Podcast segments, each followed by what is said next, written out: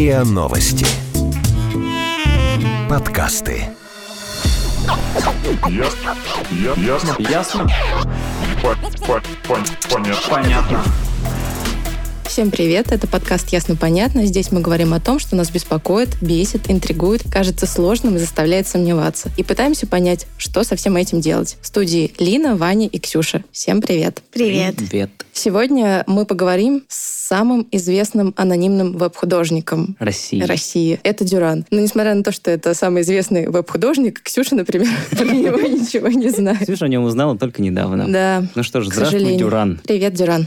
Всем привет. Ну. Дюран с нами по скайпу, поэтому, может быть, немножечко он будет тогда пропадать. Связь между Землей и Марсом, она, сами знаете, не совсем стабильная. А кто на Марсе?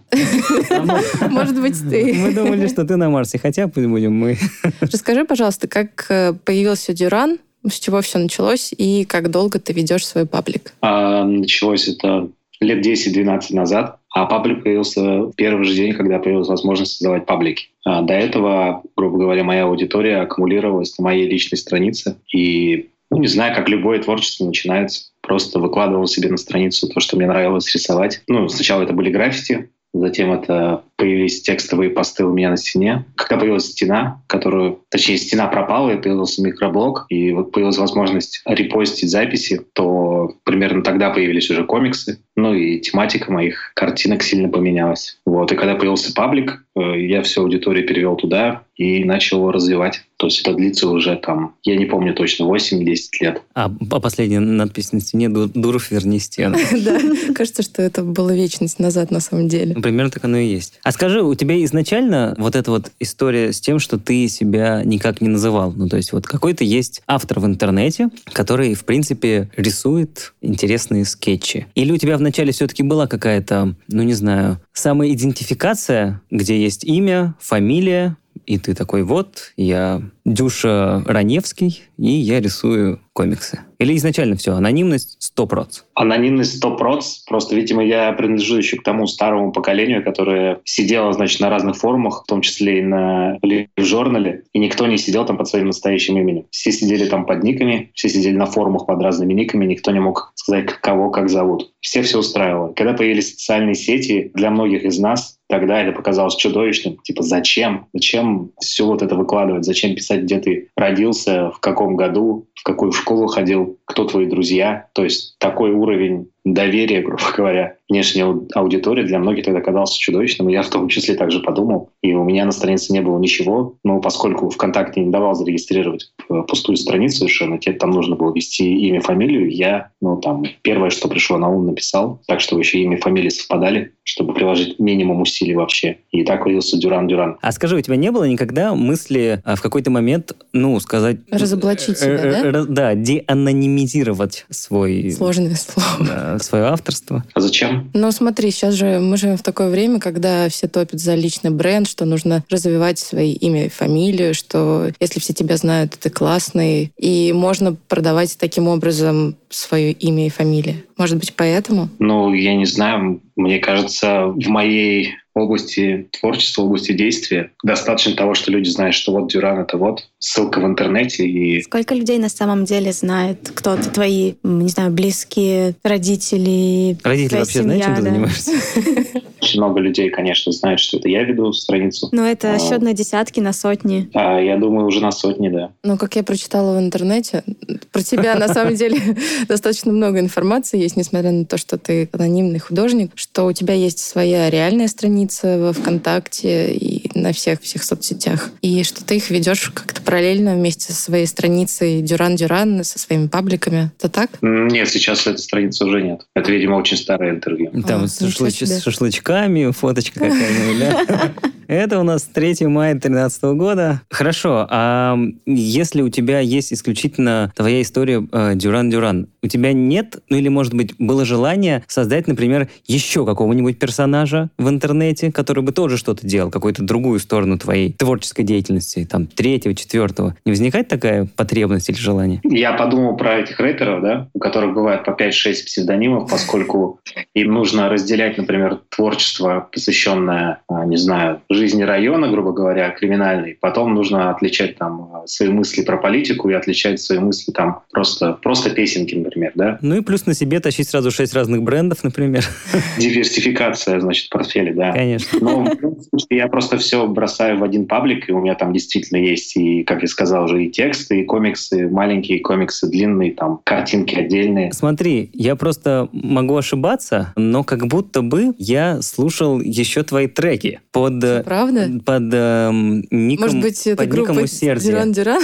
А, Усердие. И мне всегда было интересно, это тоже твое творчество? Или это просто кто-то, похожий на тебя, взял картинку? Это мое творчество. Ну, я сделал всего один трек, когда я заметил, что один а, довольно популярный трек, его бит ложится хорошо на речи, записанные Бродским, когда он свои стихотворения Да-да-да. читал. Ну, как бы у меня не было там желания записывать альбом или вот просто стремление пойти в музыку. Просто когда я это заметил, я совместил, и нужно было выложить в интернет, поделиться своей аудиторией. И поскольку если бы я запилил это как просто Дюран, его, во-первых, не нашли в поиске, во-вторых, это было пересечение там с известным брендом музыкальным. Вот. Поэтому я взял усердие, поскольку усердие это, ну или юзердай, это мой адрес моего твиттера. Да, это в Твиттере как раз я и видел, наверное. Ты не против, если мы небольшой фрагмент поставим у нас в подкасте этого трека? Ставьте.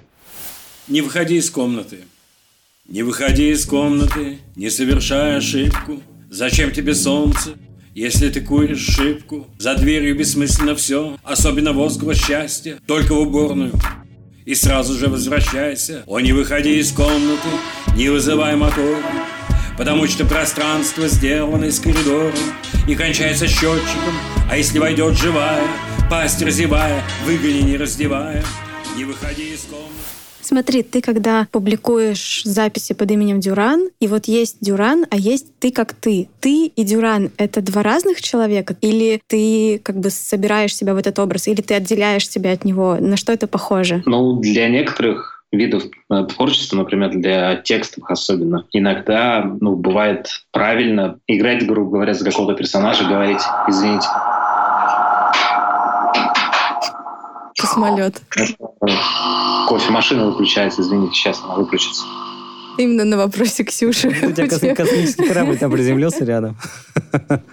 Ну, как, я не знаю, какие-нибудь поэты пишут э, от лица какого-нибудь э, вымышленного персонажа, то есть не от лица себя, конечно. И иногда мне приходится, мне кажется, лучший, лучший вариант это написать от лица какого-то другого персонажа, и тогда, конечно, это ко мне не относится. Ну и частенько то, что я выкладываю, на самом деле это не то, чтобы, моя- как я считаю, а это мои размышления, возможно. Я же вкладываю их в уста каких-то персонажей. Мне кажется, нормально, это как во всех видах творчества.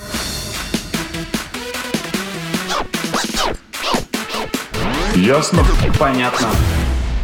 Тебя в первую очередь знают, наверное, как художника. А в какой момент произошла вот это вот переключение, когда после каких-то комиксов ты вдруг стал писать такие нормальные лонгриды с какими-нибудь интересными сюжетами, забавными, иногда совершенно безумными. И сейчас, как мне кажется, их становится все больше, если не ошибаюсь. Это какая-то потребность внутренняя, ну, что хочется как-то еще себя выражать? Или это просто потому, что, ну, Стало скучно в этом ну, формате, в грубо коротком. говоря, да, да. Ну, смотрите, нет, на самом деле лонгридов сейчас стало меньше, если говорить про мой паблик, а не интернет в целом. Раньше у меня их было больше гораздо. И там проблема заключалась в том, что к посту ВКонтакте и вообще в других соцсетях ты не можешь приложить больше 10 картинок. И если сюжет не умещается, очевидно, когда ты на нем думаешь, что он не умещается в 10 картинок, и там сплошной текст, ничего интересного визуального, просто, не знаю, один человек что-то говорит, или два человека о чем-то общаются, то, конечно, лучше поменять формат и сделать это в виде текста. И, ну, неважно, какой длины он будет, да, там были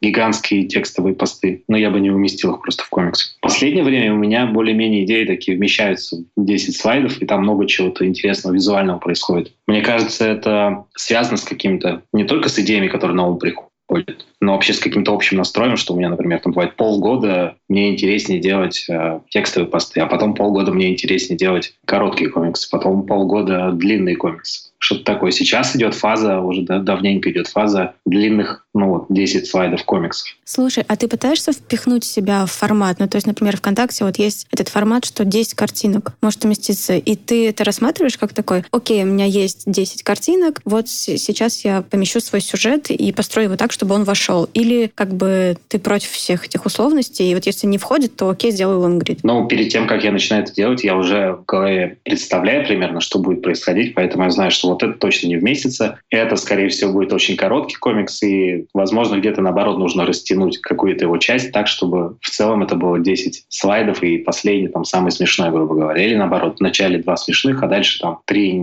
три таких, просто время потянуть. Ну, не так сложно, поскольку это всего 10 слайдов. Можно в голове примерно представить план. А часто у тебя воруют контент, идеи, может быть, не подписывают тебя, выкладывают в интернете? Ну, когда ВКонтакте перешел под владение Mail.ru, с того момента действительно началась э, борьба с, э, точнее, защита копирайта. Там выпилили всю музыку, и ты можешь сейчас жаловаться, если твой комикс у тебя украли. Ты можешь пожаловаться в администрацию, и затем этого паблика, который украл у тебя твой комикс или текст. Будут некоторые проблемы с тем, что его отключат от э, рекламной сетки, грубо говоря, ударит по карману владельцу. Но, во-первых, есть... Э, большинство пабликов действительно стали указывать исходник, то есть ссылку давать на мой паблик, активную, неактивную. Но есть куча пабликов, которые все равно не, не занимаются монетизацией своего контента, поэтому им, ну, как бы, им что жалобы эти. А ты жаловался вот. так когда-нибудь? Жаловаться, на самом деле, я жаловался, да. И жаловаться может, на самом деле, любой человек, если он увидел, что вот, вот этот паблик украл вот из второго паблика. И он может пожаловаться, неважно, ты хозяин, не хозяин, Поэтому частенько вот люди просто, не говоря даже мне, жалуются на какие-то другие паблики. А бывало такое, что ты находил, например, так случайным перебором свою картинку в каком-то паблике, который взял эту картинку у другого паблика, который взял эту картинку у другого паблика, и в конце концов все это сводится к тебе. И потом про это нарисовали комикс. На 10 стрипов. Да. Ну, они могут это использовать в качестве защиты, говорить, что мы не знали, поскольку мы это не у тебя взяли, а из другого паблика. Но в конце концов все равно для администрации нет разницы, если это действительно твой комикс, твоя работа, то они получат по заслугам. Получат страйк. Мне вот, знаешь, что интересно? Смотри, с чего мы начали, да? Ребята знают, кто ты, а я узнала пару дней назад, потому что мы об этом заговорили. И вот я такой среднестатистический пользователь. Возможно, кто-то из наших слушателей очень похож на меня. Я сто раз видела твои комиксы в интернете, но я не знала, что это ты, потому что ты вот говоришь в интервью, что ты не используешь копирайт, потому что он портит картинку в целом. Я с этим согласна. Но мне интересно, знаешь, твоя позиция. Ты как бы радуешься, когда вот картинки гуляют по интернету, что «О, выстрелил вирусный контент», или ты, наоборот, грустишь и стремишься защитить именно вот авторство свое? Если я могу, я, конечно, защищаю свое авторство. А если нет, ну, я ничего поделать с этим не могу, зачем печалиться. Что значит можешь защитить и не можешь защитить? В каких случаях ты можешь, а в каких не можешь? Если это крупный паблик, который подключен к рекламной сети ВКонтакте, то можно его заставить, э, во-первых, или указать ссылку, или наказать его за то, что он э, запостил твой контент без спроса. И он получит страйк да, получается? Да, он получит страйк. И а что делают эти страйки? Или он накопить может. Что? Как работает система страйков? По-моему, если не ошибаюсь, они, если они получат три страйка и не обжалуют ни один из них, то их отключат от сети рекламной на какое-то время. И это самое жестокое наказание, которое сейчас существует для этих пабликов. То есть никто их банить не будет на самом деле. Но они могут их обжаловать. Обжаловать тем, что якобы я дал разрешение на его размещение, поэтому я сам же должен в личку администратору написать о том, что я дал, даю разрешение на размещение своего контента. Он это перекидывает, значит, э, модераторам а, в службу поддержки, и тогда они снимают этот страйк. А к тебе приходили люди, которые ведут паблики вот с этим вопросом? Можно мы, пожалуйста, будем брать твой контент и будем подписывать, например? Нет. Серьезно, ни ну, разу? Ни разу. Они знают, что если... Ну, то есть мне достаточно того, что они укажут обратную ссылку. Поэтому зачем, меня, зачем мне об этом писать? Они могут его разместить, указав обратную ссылку, и никакого страйка не будет. А смотри, есть сейчас еще такая система, ну, скажем так, воровства. Не совсем контента, а, например, идеи. То есть взять, например, твой э, комикс любой, перерисовать его, ну, какой-нибудь другой рисовочке и выпустить. Да, и как, претензий уже уникальный. никому не будет. Вот такое ты часто встречал? Встречал, да. Такое бывает, но довольно-таки редко. Тут возникает вопрос целесообразности. В смысле, то что есть... зачем напрягать иллюстратора, если можно посмотреть у Дюрана? Да, то есть они еще, например, этому иллюстратору должны будут заплатить, да, будут платить за каждую картинку, украденную там у кого-то, и то есть вся суть паблика будет сводиться к тому, чтобы все это переделывать, и они должны быть на этом, ну, на этом должны действительно много зарабатывать, так, чтобы покрывать расходы на всех вовлеченных людей. Вот, и это не очень эффективно. Просто когда, как я, например, человек, который ведет паблик и только сам, ну, только какие-то свои идеи реализует, то ну, он же никому не платит, я никому не плачу, я же сам все это делаю. И тогда примерно понятно, зачем это делать. Но тогда возникает вопрос, зачем, э, почему ты себя называешь творцом, если ты просто чужие идеи перерисовываешь. Я думаю, недолго продлится карьера такого горе-творца.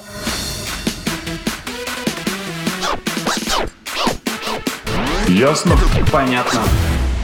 А по твоему мнению, какое самое достойное наказание за кражу контента, за кражу идей? Что нужно сделать такое, чтобы отбить навсегда желание у людей воровать чужие картинки? На самом деле сейчас это достаточно того, что происходит сейчас, отключение от э, рекламной сети, поскольку для большинства крупных пабликов это действительно основная статья доходов. Если они ее лишатся, ну, практически пропадет смысл вести этот паблик. Скажи, вот мы сейчас больше говорим про твою страницу во ВКонтакте. Я так понимаю, что ты же представлен на многих цифровых площадках. У тебя ВКонтакт это все равно, скажем так, основная, ну, твой основной гараж, где ты творишь, выкладываешь все, заходят люди, смотрят на комиксы и уходят. Или у тебя все равно как-то более-менее распределено, там, скажем, для Фейсбука ты будешь только комиксы там толерантные, например, Для выкладывать. 30 плюс. Да, может, быть, в Одноклассники, например, какой-нибудь э, комикс, который там, я не знаю, про библиотеку, Сад, огород. про книжный магазин, да. Есть ли у тебя какая-то такая вот градация? Или просто вот во все там рассылается и как-то само это живет? Я действительно публикую во все паблики сразу, во все цифровые площадки, но я уже примерно представляю, что какой-то комикс лучше зайдет в Фейсбуке, а какой-то лучше зайдет э, в Инстаграме, например. Аудитория действительно разная, и они репостят разные вещи. Ага. А что любят больше в Фейсбуке? Ну, в Фейсбуке, например, практически не репостит какой-то очень жесткий юмор,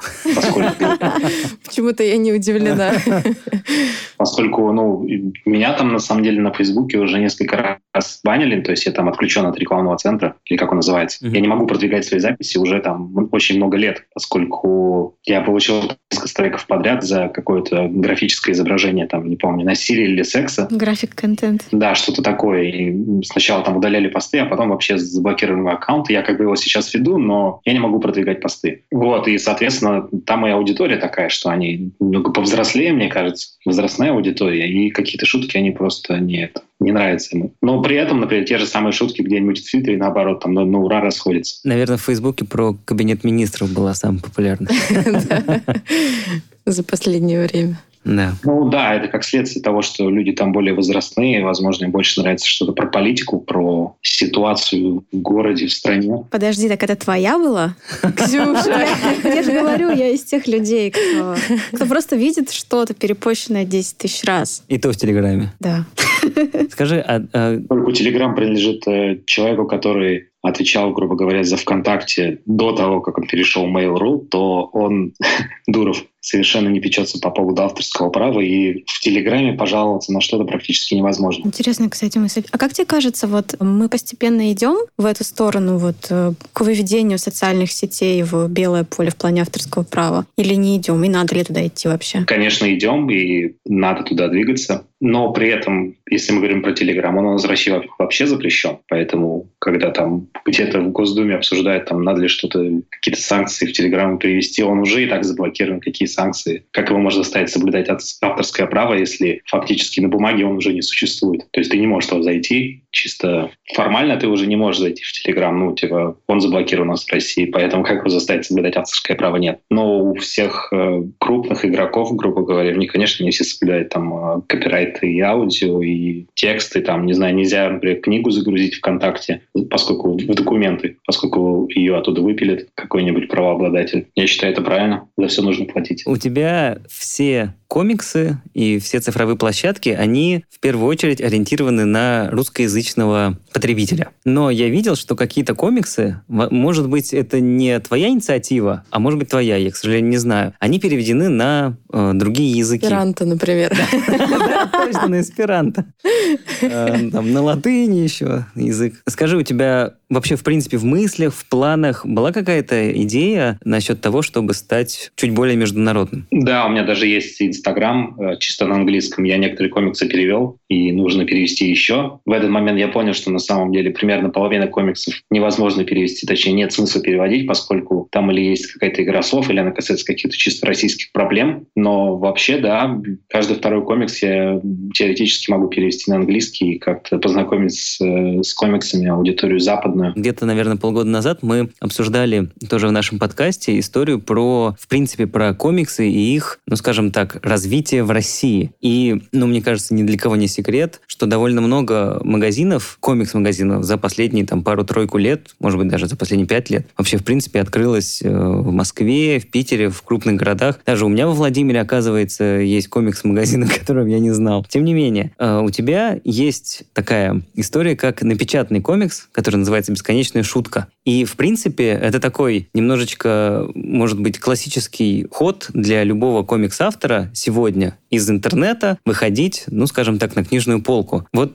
относительно этого, ты думаешь еще выпускать что-то печатное? И такой сразу второй вопрос. А нужно ли это сейчас современным авторам, в принципе, выходить на бумаге? А, мне кажется, есть э, определенная часть аудитории, культуры. Люди, которые, которые не очень любят читать в цифре, им нужно что-то бумажное, чтобы они могли в руках подержать, там, поносить по дому. И да, такая аудитория действительно есть, и для того, чтобы достучаться до нее, наверное, нужно какие-то особенно удачные вещи выпускать бумаги. Но с какой-то финансовой точки зрения, с экономической точки зрения особо в этом смысла нет. То есть на этом заработать практически нереально, если кто-то рассматривает такой вариант ну, для себя. Вот. Ну и поскольку я начал с цифры, я продолжаю себя комфортно чувствую в этом формате, то я изначально думаю только о цифре, и на самом деле бесконечная шутка у меня ко мне обратились и сказали, давай напечатаем. То есть я сам-то не хотел этого делать. Я, же, я сказал, я выложу бесплатно вот на своей странице, кто хочет, может прочитать. И ну, мне вот...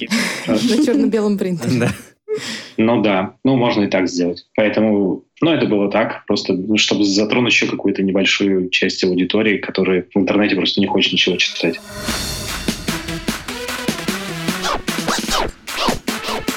Ясно? Понятно. А вернемся еще к анонимности, шаг назад сделаем. Что должно произойти, чтобы ты сказал, объявил всем, сказал, что я не Дюран, я не знаю, меня зовут э, Григорий э, Петров, и вот мне столько-то лет, я всю жизнь занимаюсь на самом деле тем-то, тем-то. Что должно случиться? Я думаю, ответ очевиден. Должны возникнуть какие-то коллизии с законом. Например, если меня посадят или если начнется какой-то судебный процесс надо мной, то здесь уже никуда не деться. Георгий Петров, также известный как Дюран. Сегодня пойман в булочной. Нет, я говорю не про булочную. Я говорю про, я не знаю, возможно, там, каким статьям меня можно привлечь. За какой-нибудь нехороший комикс, в общем. Оскорбление кого-нибудь очередного. Да. Ну, наоборот, он, скорее всего, видимо, будет очень хорошим. Который срезонировал у всех. И вот тут сразу возникает э, один из наших вопросов. С точки зрения юмора, который, собственно, ты, ну, скажем так, используешь в своих комиксах. Сложно ли тебе вообще, в принципе, в России такой довольно-таки, ну, не будем говорить британской, но, скажем так, страной, где с юмором сложновато, в целом, особенно с черным юмором сложновато. Сложно ли тебе творить? И возникает ли у тебя какие-то внутренние ограничения из-за того, что ты понимаешь, что, блин, ну это совсем жестяк. Ну вот после такого за мной прилетят боевые голуби и унесут меня. Ну, во-первых, я не соглашусь, я сказал, что в России, наоборот, все очень хорошо с, с юмором, тем более с черным юмором. У нас, мне кажется, у россиян одно из лучших чувств юмора в мире. Можем, наверное, потягаться с какими-нибудь англичанами и американцами а все остальные ниже гораздо находятся, на мой взгляд. Ну, тем, а... тем не менее, Южный парк-то выпускают э, в Америке, а нас да, или, например, та история с фильмом, э, как Jo, Jojo Rabbit, да, который у нас так и не вышел в прокат. Это же все-таки тоже цензура определенная, и мы не даем себе такой свободы, как, например, в Америке, Великобритании. Ну, что касается этих тем, наверное, да, но что касается других тем, а, как, как, если мы говорим про черный юмор, то у американских комиков часто возникают какие-то проблемы из-за того, из того, что они пошутят, например, про инвалидов, про геев, про феминизм, про, про изнасилование, про что угодно. Они могут, э, грубо говоря, попортить свою карьеру из-за того, что они где-то неудобно как-то пошутят. Сложно представить такую ситуацию у нас. У нас такое не происходит. Какой-нибудь стендапер может э, карьеру свою построить на каких-то ужасных шутках, и ничего с ним не будет. Главное, что, чтобы это не касалось каких-то болячек конкретно нашей страны, а если мы говорим про Jojo Rabbit, там ведь это фашизм, а мы страна, которая победила фашизм. Поэтому в этом смысле, наверное, да. Но у американцев свои болячки, у нас свои болячки. А если мы говорим, хорошо, в таком случае про юмор, у тебя есть какие-то, ну, скажем так, идеалы юмора, что ты такой вот такой юмор, вот я к нему И стремлюсь. принципы, про что шутить нельзя, ни в коем случае. Мне кажется, это что-то из области подсознательного, по- поскольку ну, я замечаю, что мне, например, нравится какой-то юмор, что вот я смеюсь над таким юмором, где-то смеялся над сценкой из такого-то фильма, там я посмеялся над тем, над другим, и возник в голове примерный образ какой-то там Франкенштейн, грубо говоря, своего чувства юмора, и, конечно, к такому хотелось бы стремиться, но я не назвал бы никаких конкретных примеров, М. тем более я бы не назвал Монти Пайтон. Стра- Странно, что именно он. Ну, его часто приводят пример, говорят, что вот э, они сильно на меня повлияли, поэтому я вот хочу шутить, как они, но говоря конкретно о Монти Пайтоне, нет, они на меня никак не впечатлили и не повлияли. Хорошо. Вот, а что касается про что можно шутить, а про что нельзя. Шутить можно про все, но нужно иметь в виду, что после какой-то шутки вы часть аудитории отвернете от себя. А как для- ты к этому Для относишься? тебя важно это? Да. Ну, грубо говоря, мой доход определяет э, объем трафика. Если от меня, например, отпишутся люди, которые считают, что шутить на там, тему инвалидности это неприемлемо, они от меня отпишутся, соответственно, я потеряю трафик, как следствие потеряю деньги. Если ты осознанно идешь на этот риск и понимаешь это все, то, ну, как бы, все окей. Я не считаю, что, например, государство должно заниматься какими-то регулированиями. Общественность, да, возможно, должна, но каждый определяет сам для себя. Ну, типа, я лучше буду останусь преданным себе и пошучу на какую-то тему и потеряю часть дохода. Возможно, я и потеряю часть дохода, и наоборот приобрету часть аудитории, которая на меня не обращала внимания. Каждый должен решать сам для себя. Такой вопрос. У тебя иногда возникают эксперименты, назовем это так. Я сейчас все-таки, может быть, по больной теме пройдусь. Недавно э, у тебя вышла экранизация шутки. Это было просто как эксперимент, и хотелось попробовать такой вид, ну, скажем так, творчества? Или это правда какой-то, ну, скажем так, пора захватывать YouTube, потому что на YouTube больше всего денег? Это совершенно точно не пора захватывать YouTube, поскольку, мне кажется, не очень мой формат. Но как один из вариантов реализации, мне кажется, это отличный способ еще в очередной раз диверсифицировать свои, свой портфель. И я бы не сказал, что это больная тема для меня. Почему? Из-за комментариев? Ну, вообще, в целом, мне кажется, что большинству подписчиков, скажем так, и твоих читателей не очень понравилось в целом. Хотя я не берусь судить. Кому вообще есть какое-то дело до мнения аудитории? Мне нет. А как же э, те самые, которые могут отвернуться? Ну вот, я пошел на этот риск, я уже прям представлял. Я уже говорил там в одном интервью, что все эти вопросы, которые возникали в короткометражке, они возникали у нас на Мгм. период монтажа, когда мы это снимали. Ну, мы пошли на этот риск. Я пошел на этот риск, я полностью беру на себя все, все обязательства. Ну, нельзя постоянно смотреть, как на тебя реагирует э, твоя аудитория. Если бы я просто действительно прислушивался к мнению того, что говорят люди, я бы рисовал вот очень какие-то добрые картинки, которые я рисовал там 7 лет назад, и никуда бы с тех пор не сдвинулся, и ничего бы из того, что я сделал сейчас, никто бы это ничего не увидел. Не было бы как раз-таки бесконечной шутки. Ничего бы этого не было. Мозг любит старое, учится на новом. А что, серьезно люди отписались после того, как ты выложил видео, и статистика показала отписки? Нет, Нет? нет. Ну вот, Нет, тогда- нет. Это такое, люди пишут все, типа отписываются, на самом деле не отписываются. Ах, какие они Ну, хитренькие. Никто серьезно не отписывается. Но если ты хочешь отписаться, скорее всего, ты просто отпишешься и не будешь ничего писать. Вот. И Конечно. там не было никакого падения трафика или чего-то. Способ манипуляции тобой. Приходится такие способы применять. Они видят, что никак не могут на меня настучаться. Я отпишусь от тебя. Дюран, пожалуйста, не снимай. Иначе я, Сергей Ипахин, отпишусь.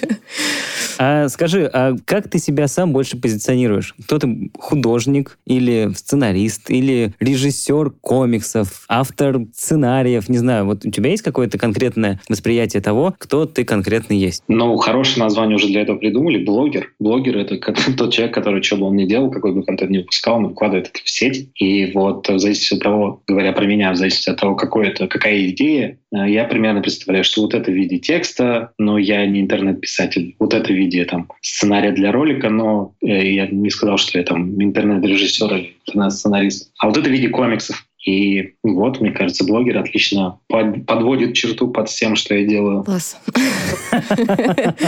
Ну вот мы и выяснили, кто такой Дюран. Блогер. У нас есть ответ на этот вопрос. Спасибо тебе большое, Дюран, за то, что ты с нами поговорил. И сегодня мы говорили с Дюраном, с блогером, одним из самых известных анонимных веб-художников И блогеров. и блогеров. И это был подкаст «Ясно-понятно». Его ведущие Лина, Ваня и Ксюша. Всем пока. Пока. Пока, Дюран, и пока все наши слушатели. До свидания. Пока. Пока-пока. Ясно. Ясно. Ясно? По- по- пон- Понятно. Понятно.